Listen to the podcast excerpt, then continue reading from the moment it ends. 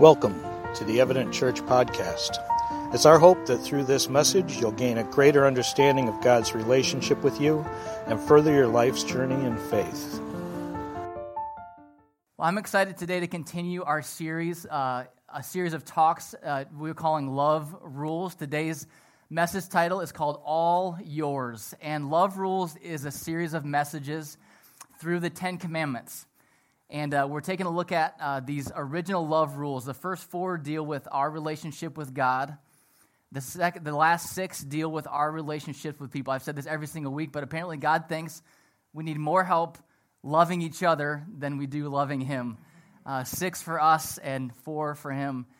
And so I'm excited. And what we're going to do, um, I think you guys can handle it. Uh, we're going to read quite a few verses in the Bible.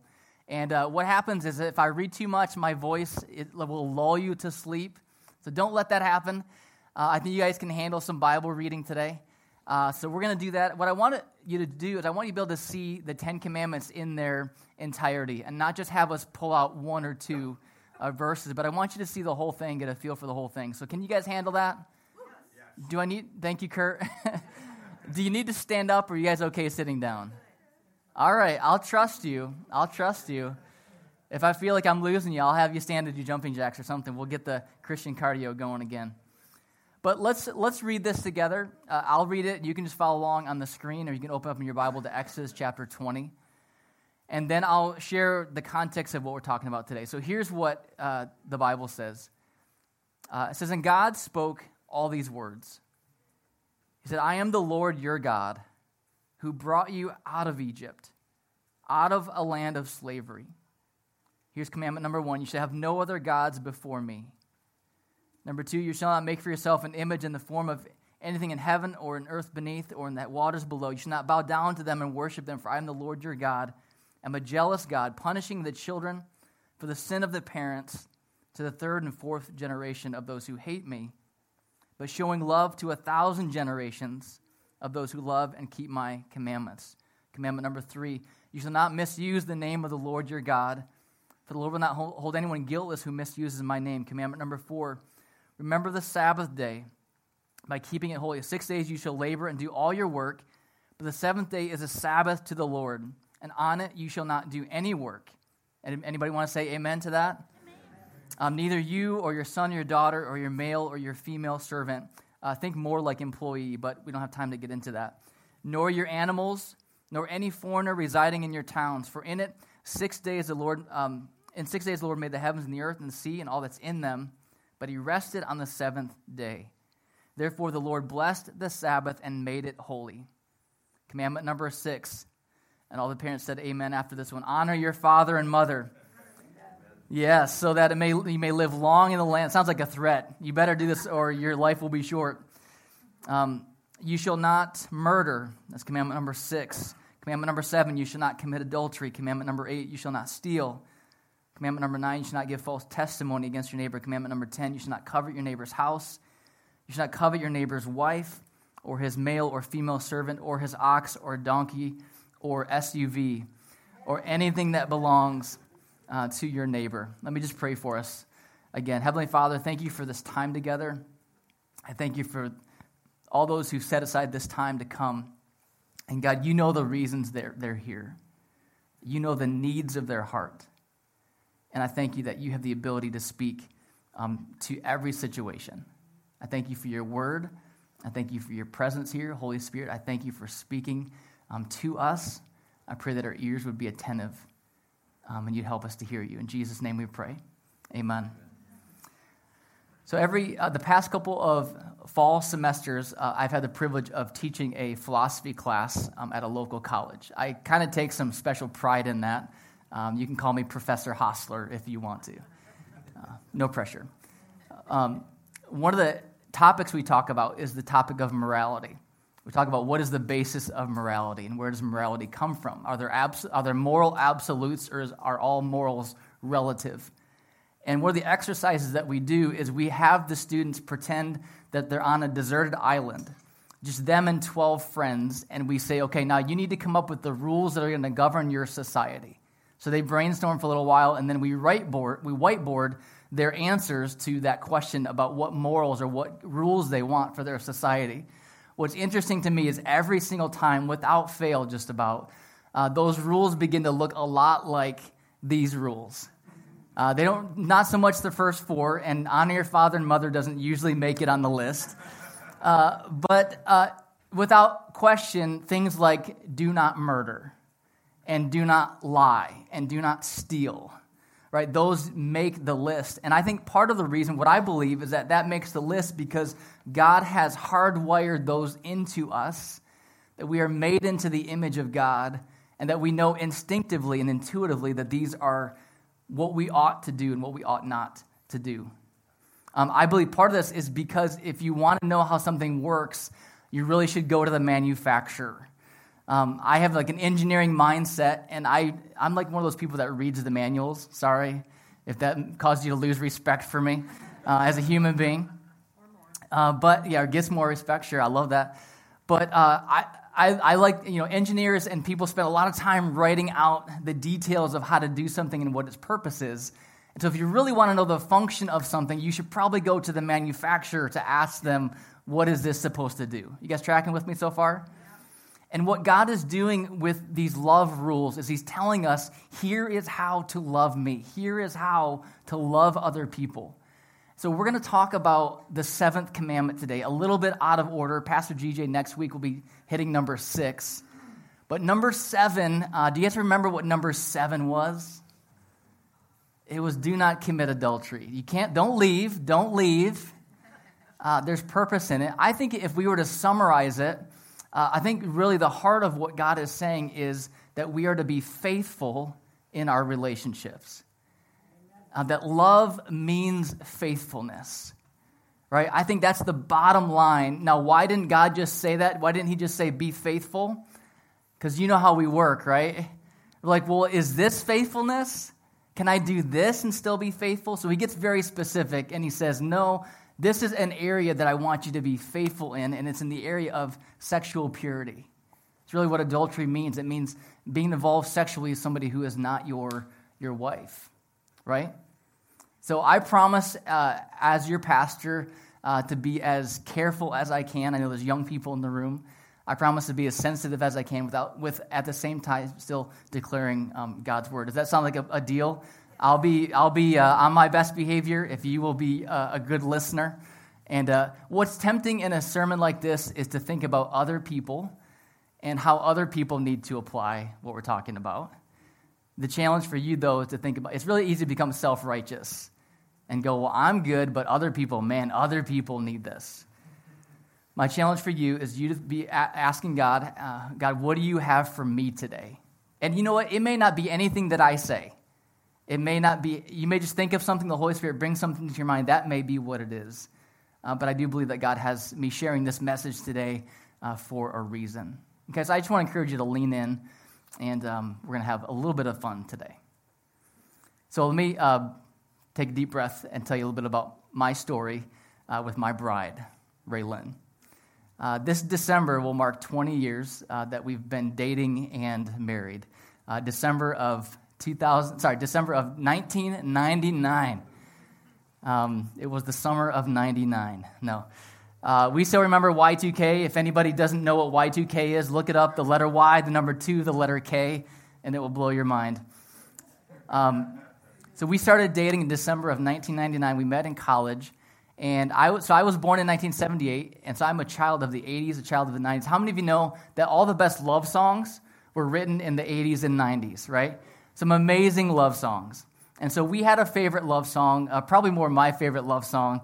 And I'm going to play you about 10 seconds of this love song. You have to tell me the artist, the song, and the year it was, it was uh, released. All right? So give them about 10 seconds of that song. Ready, to go.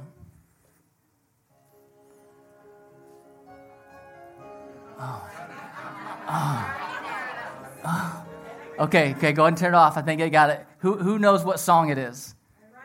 Bryan Adams. Everything I do. Any guesses? 1991. Very close. Very close. All right. Uh, I don't think we can stop there. How many of you want to hear more? of that song. We're going to listen to a little bit more of that song. Go ahead and play that song. If you want to dance, you can dance. We had somebody in first service dancing. Yeah, here we go. Here we go. Just let it roll for a little bit. Got a couple people dancing in the back. Steve, I don't think that's your wife, though. That doesn't, I don't think. I just want to listen to this for a minute and go back. Oh, man. Anybody, any other children of the 80s and 90s in here? Like it just does it? Yeah. All right, go ahead and go ahead and close it down. We, we got a we got a sermon to get to. Uh, I bet you have some love songs that you could that you could point to that just that just like tug at your heart, man. And uh, that came on for me. Uh, I don't own a lot of secular music, uh, but some like that I do, and that comes on every once in a while randomly um, in my in my car, and I'm like, oh man, this is takes you back, takes you back. But the song says, uh, "Everything I do." What does it say? I do it for you right? Everything I do. So when we get married, when we begin that relationship, we're all about that other person. We're so committed, we're so faithful, uh, we're so into it. There aren't songs that say, uh, you know, I kind of like you, or I partially want to, you know, want to be faithful to you. Like, there's no love songs like that because love means faithfulness, right? It means I'm committed to you. But I think that this seventh commandment, I think culture has its teeth sunk into, and there are lies that we believe about a couple topics sex, intimacy, dating, and marriage. We're going to talk a little bit about singleness today.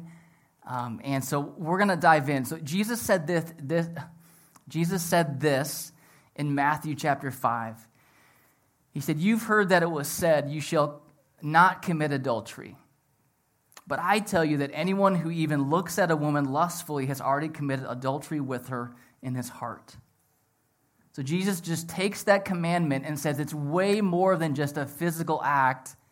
It even goes into your thought life, right? It goes into your emotional life. So there's a whole level of, of, of um, significance to this commandment that uh, I believe, for one, culture ignores, but it, it challenges all of us to a level of purity like we've not seen before. So, seven lies I want to share that, about cult, what culture says and what God says.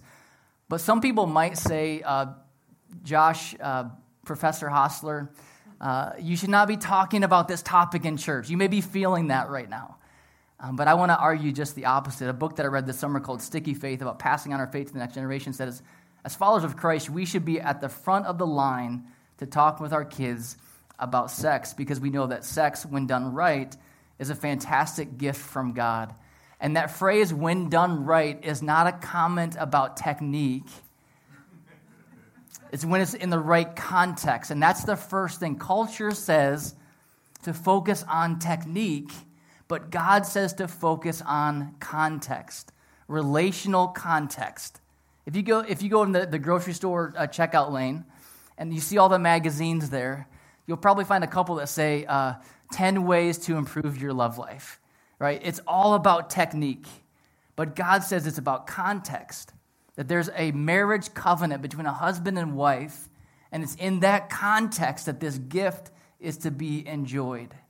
It's in that context. So culture says it's about technique, God says it's about context. So focus on the right context.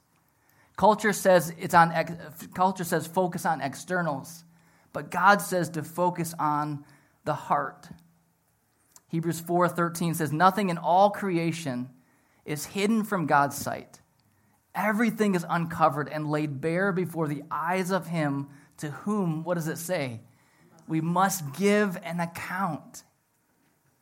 So culture doesn't doesn't want us to be held accountable, but God says you will be held accountable. It's not just about what you do, it's also about the state of your heart. Matthew 15, Jesus teaches us some more. He says, Don't you see that whatever enters a mouth goes into the stomach and out of the body? It's kind of like a, like a, um, what is it when you talk about your body? A biology lesson? Anatomy. I'm sorry. These words, words are, words are so, so hard. Um, an anatomy lesson. Okay, what goes in your mouth comes out your body. But he says this, but the things that come out of a person's mouth come from where? The heart, right?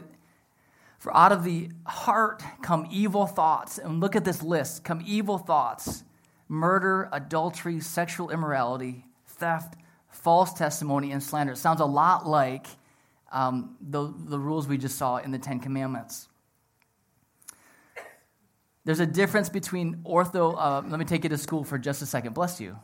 Yeah. Um, let me take you to school for just another second. Um, there's a difference between orthodoxy and orthopraxy. Anybody excited yet about me going here? No? Okay, just me? All right, Leonard. Okay, if you go to the orthodontist, what do they do?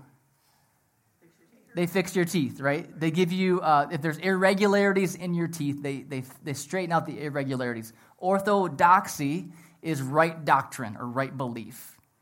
So uh, there's, there's things that we believe, uh, but orthopraxy is right practice. You guys tracking with this so far? Orthodoxy is right belief, orthopraxy is right practice. So our faith or our salvation comes through, through right belief, our faith in Jesus Christ. We believe Jesus died on the cross for our sins. That's where our salvation comes from. But then God also does call us not just to have a right heart, but to live out right actions. That's called orthopraxy. So we're saved by right belief, but we are blessed if we live out right practices. You guys tracking with this? So, in this area of purity and faithfulness, God says, I, You're saved. You're not saved by what you do or don't do, but you will be blessed if you live out right practices. If you are faithful in your relationships, then God will bless you for this. You guys following so far? Yes. All right. So, culture says focus on externals, God says focus on the heart and what's going on. Another lie we believe culture uh, clings to fantasies, and God calls us to get real. Culture uses intimacy as an escape. Here's pornography. Here's this. Here's this. Escape. But God calls us to get real.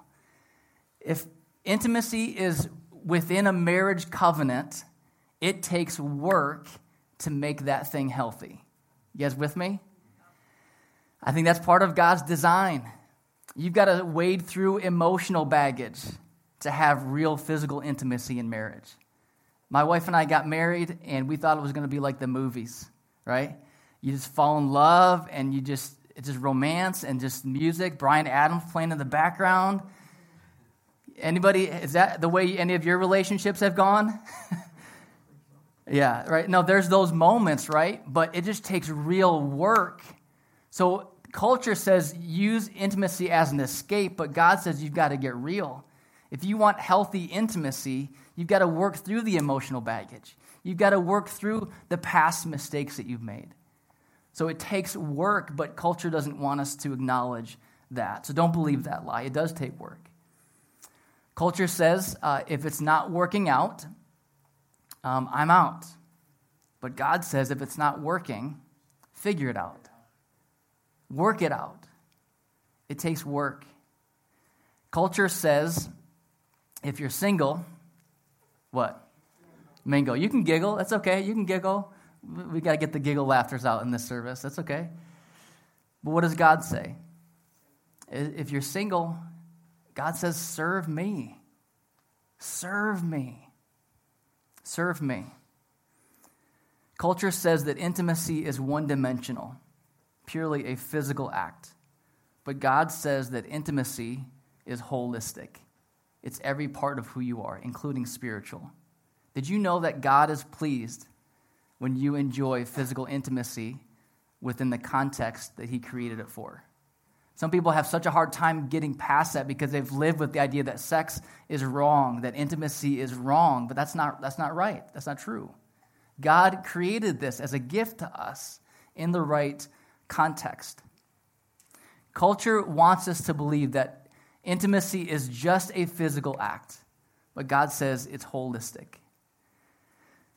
One of the things that I see as I observe culture, um, especially as I go through this philosophy class, it's very fascinating interacting with 17 and 18 year olds to find out what they believe about morality.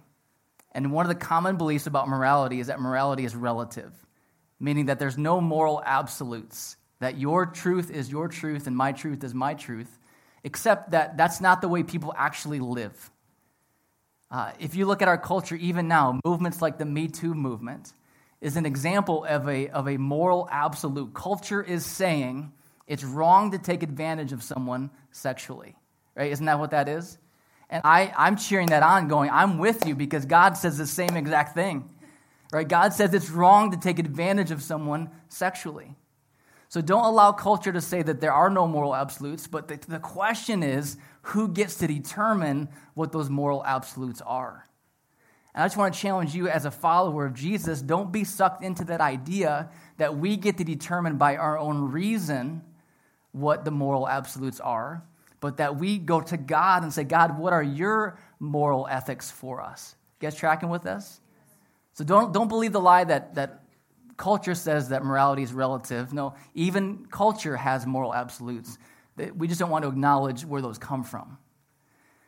So don't take this the wrong way. And if you have questions afterwards, you can talk to me about it. But for me, it doesn't matter what your sexual attraction is. If you have same sex attraction, God has a moral ethic for you to live by.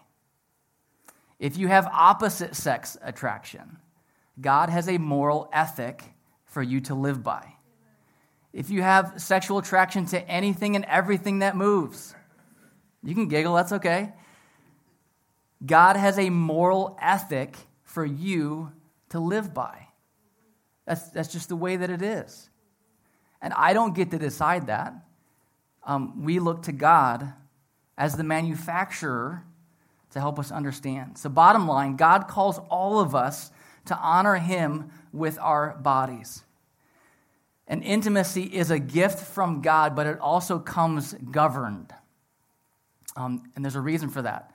Uh, pizza is a great thing, but if I eat the whole pizza, I've got problems. Pizza is a great gift from God. Just say amen to that. All right. But it needs to be governed. If I eat the whole pizza, that's not healthy. Uh, this past summer, we vacation, um, usually 4th of July, we vacation up in Port Austin. And just outside of town, there's this uh, go kart place. And they have bouncy things and they've got paintball. And we went there uh, expecting um, you know, that maybe our youngest kids couldn't uh, ride in the go karts because of their age or their size. So we go there and ask them, say, hey, is it okay for our youngest, who's seven, for her to ride with me while I drive? They're like, yeah, she can go with you. They're like, she can drive if you want. Like, you mean like with, with me with her? They're like, no, she can just drive by herself if you want her to. it's just like, you know, it's, it's, one of those things, like in the country, you just sign a waiver. Not, there's no waiver even. It's just, just a handshake and five bucks. And so, like, we're like, okay, Annabelle, do you want to go drive this? And she's like, I'll go. And so she gets in the car and uh, she, she presses the gas and it just starts to slowly move. Because they have different cars uh, for her age group than they do for other age groups. so we figured out that they have a, what's called a governor on the motor that doesn't allow it to go past a certain speed. She's going about two miles an hour, and she was took about a half hour to make one lap around the track. but why do they put a governor on it? Safety, right? If that thing went 90 miles an hour or whatever it could, it would be dangerous for her. So God in his wisdom says, "Here's a gift for you, but there's guidelines to it for you to enjoy it at its greatest capacity." He's not trying to rob us of joy. He's trying to preserve his blessing and honor for us for our lives. Does this make sense? As a follower of Jesus, my heart says to God, God, I want to please you in every aspect of my life, not push against you. Don't push against God in this area. And one last thing I believe that the enemy says, uh, You've gone this far, you might as well keep going. I believe that God says, There is no distance too far that I can't redeem you from. 1 Corinthians 6 encourages us to flee from sexual immorality. All other sins a person commits are outside of the body, but whatever, whoever sins sexually sins against their own body. Don't you know that your bodies are the temple of the Holy Spirit who is in you, whom you have received from God? You are not your own, you were bought at a price. Therefore, honor God with your body. A um, couple quick questions just for you to think about is Am I staying faithful with my thoughts? Um, every, every affair begins in the mind.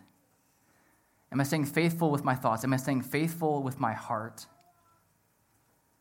And third question, am I staying faithful with my hands? Am I honoring God in this area? All right, we'll go back to the love story. Uh, we started dating in December of 1999. My wife has not changed a bit. She's as beautiful as ever. Uh, I've changed. I can grow a partial beard now. I can do a little bit of facial hair. A little bit of facial hair. And the, the dad bod. If I want, if I want to show you the dad bod, I can. But so our story is that on our second date, our second date, Raylan says to me, um, I feel uh, led by God that I want to make a commitment that I will not kiss anyone until we are engaged. So I got down on one knee right then and said, Will you marry me? no. I, she had made a commitment. She'd been in previous relationships. I had been in previous relationships where it becomes focused on physical, and you miss out on all the other stuff that the relationship is really about.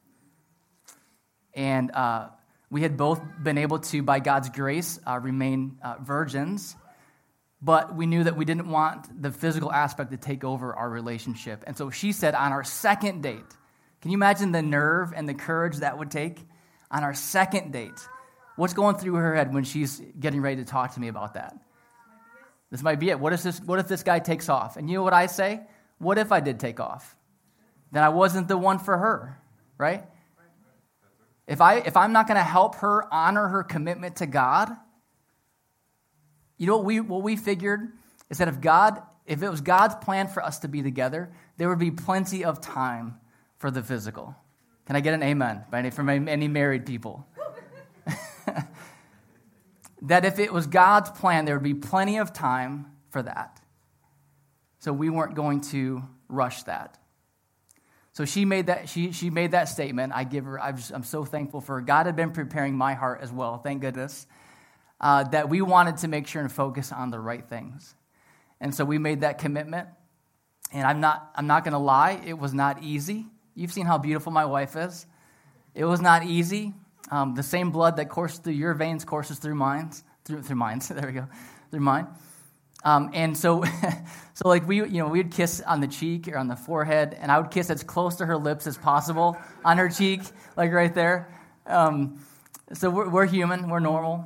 Uh, then um, about a year into our dating, uh, I was 21, she was 20, uh, somewhere in there. Um, I planned this whole thing and proposed. Now, I want you guys to know that your pastor has mad relational game. I just want you to know that.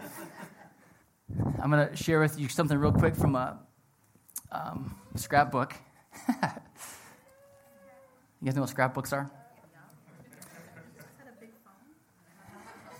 it is a big phone. Uh, this, by the way, is a selfie before selfies were a thing. And kids, the numbers in the bottom right hand corner, that's the date April 15th, 2001. And we had to go, to go get it developed before we could see if it actually would turn out.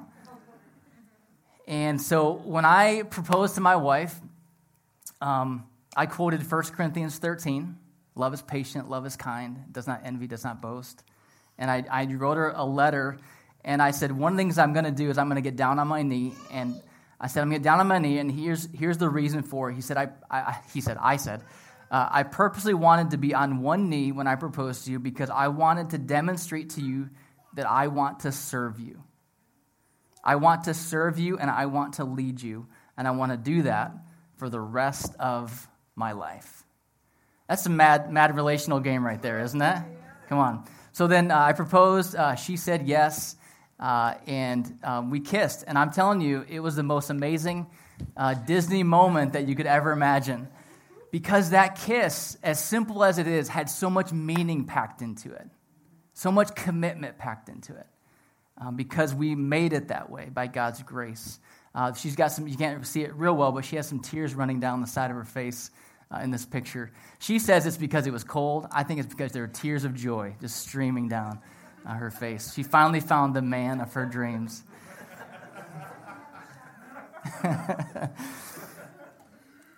um, but on throughout our engagement, uh, love started to heat up a little bit. And uh, Song of Solomon says, don't awaken love before it desires. Uh, so we didn't cross the lines that we had set, but we did start to compromise on some of the heart behind some of the purity that we wanted to maintain. And so we actually, about halfway through our engagement, we said, you know, we need to dial it back again and go back to the no kissing thing. Not that kissing is wrong, but that, that's a guardrail. You guys tracking with me?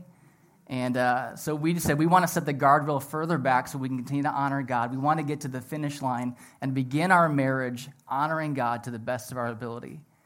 And I'm, t- I'm not telling you this story um, to, to uh, show, to, I'm not saying this pridefully. I'm just wanting to declare this because I don't think many people are telling these kinds of stories.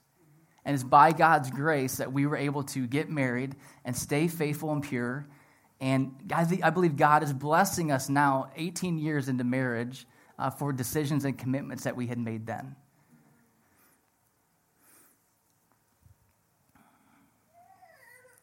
When we kissed on our wedding day, uh, it, was, it was awesome. You guys don't get any more information than that. All right.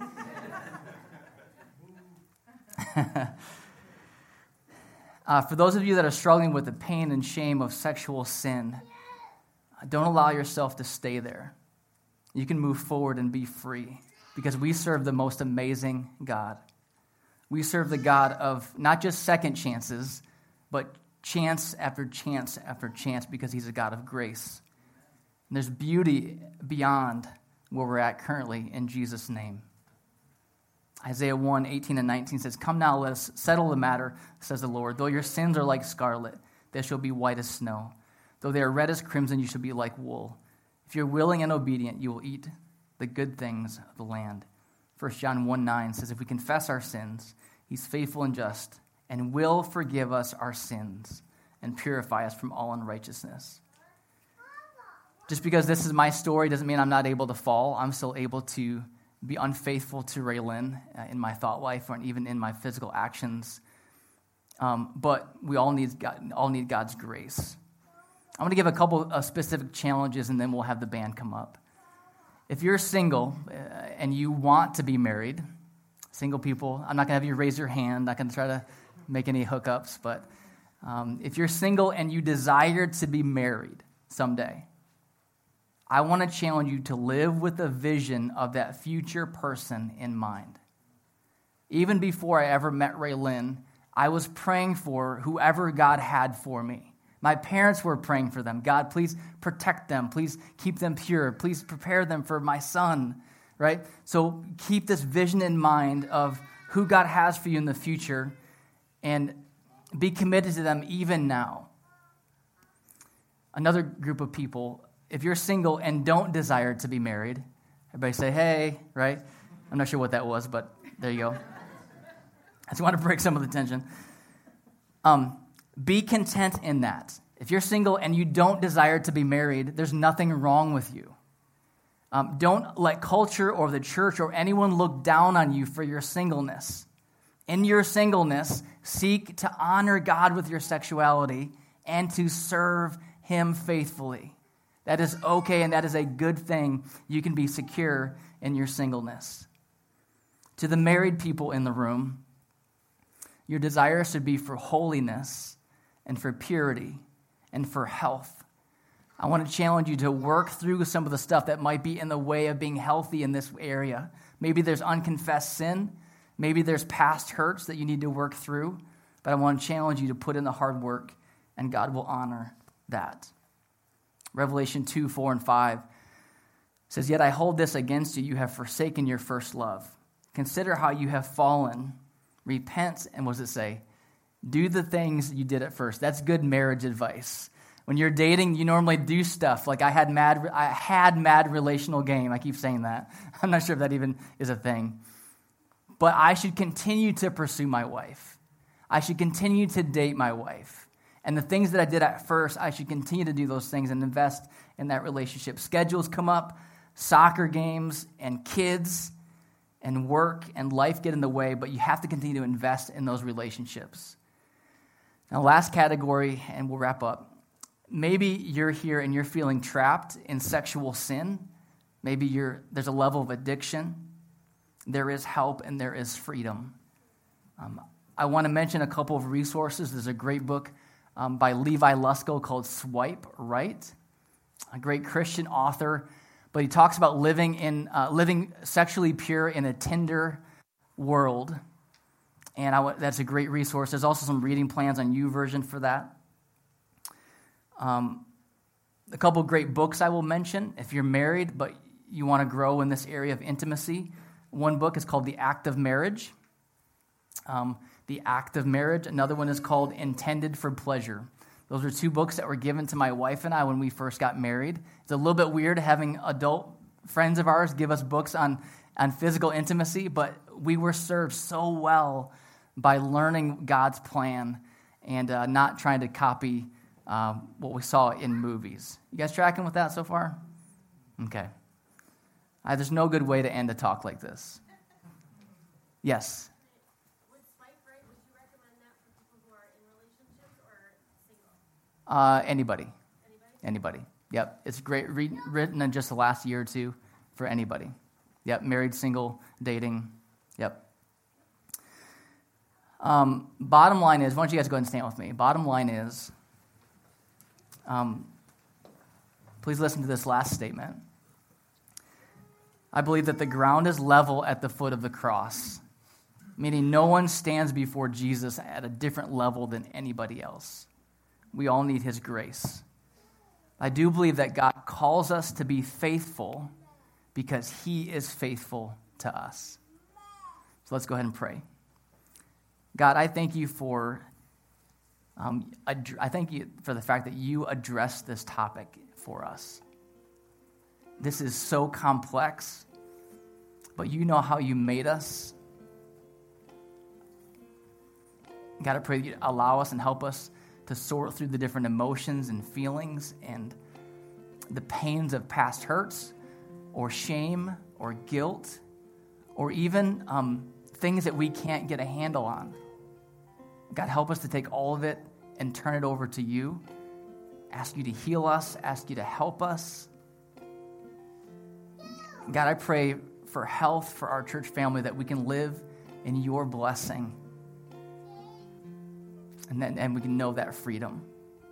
I pray for strength for the marriages, God, that you bring purity in our marriages, that there be a turning of people's hearts toward each other.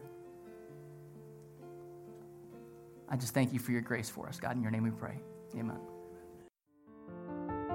Thanks for listening. We hope that you found this message personally meaningful. For more information on Evident Church, be sure to visit us online at evidentchurch.com.